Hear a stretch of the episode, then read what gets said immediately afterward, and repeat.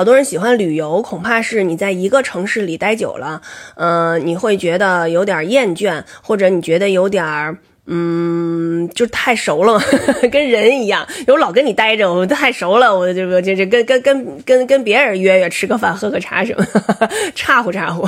但实际上，我觉得你你自己的心里面肯定还是有你自己觉得宜居的城市。所以，比如说，即便是北京人，他也有可能，嗯，到深圳啊，到哪里啊去生活、去养老都是可能的。我身边就有好多朋友都去三亚，夏天、冬天，反正都差不多，一共就俩季节。一个秋天，一个夏天。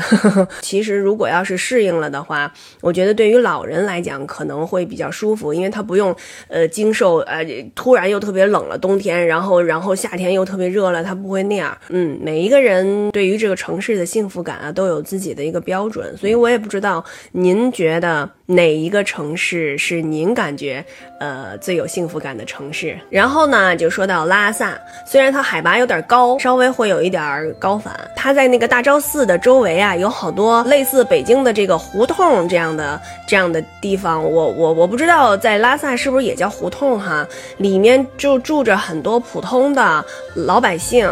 我呢就喜欢在那个胡同里面串悠，虽然它旁边也是有一些小小的商铺，但是它那里商业气息不是特别的浓。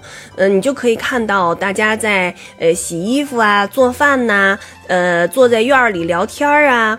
有的时候我会悄悄地走到那个院儿里看一眼，嗯，就是 大家平时住的地方是什么样，你就感觉那个小院儿里面很安静，然后大家生活的呢就是非常的祥和的那种很平静的那种气氛，让我觉得非常的幸福。再说珠海，原来去珠海呢是因为要去澳门，呃，路过珠海。在珠海经常就是住一晚上，其实对珠海呢也不是特别了解，我也没有到处乱转。但是它有一条海鲜的那个街，哎呀，那个是太具有幸福感了。为什么呢？就是你在那个街上买的海鲜又便宜又鲜，它就是。